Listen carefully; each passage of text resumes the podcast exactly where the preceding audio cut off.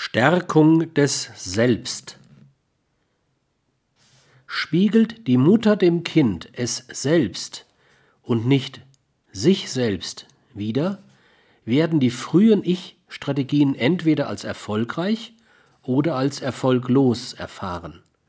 Beide bestimmen weitgehend den späteren Bestand an Emotionen, Bedürfnissen und Erlebnisfähigkeit spiegelt die Mutter dem Kind vorwiegend ihr eigenes Selbst zurück, wird es ein Ich ausbilden, das dem Bild und damit den Bedürfnissen und Emotionen der Mutter entspricht.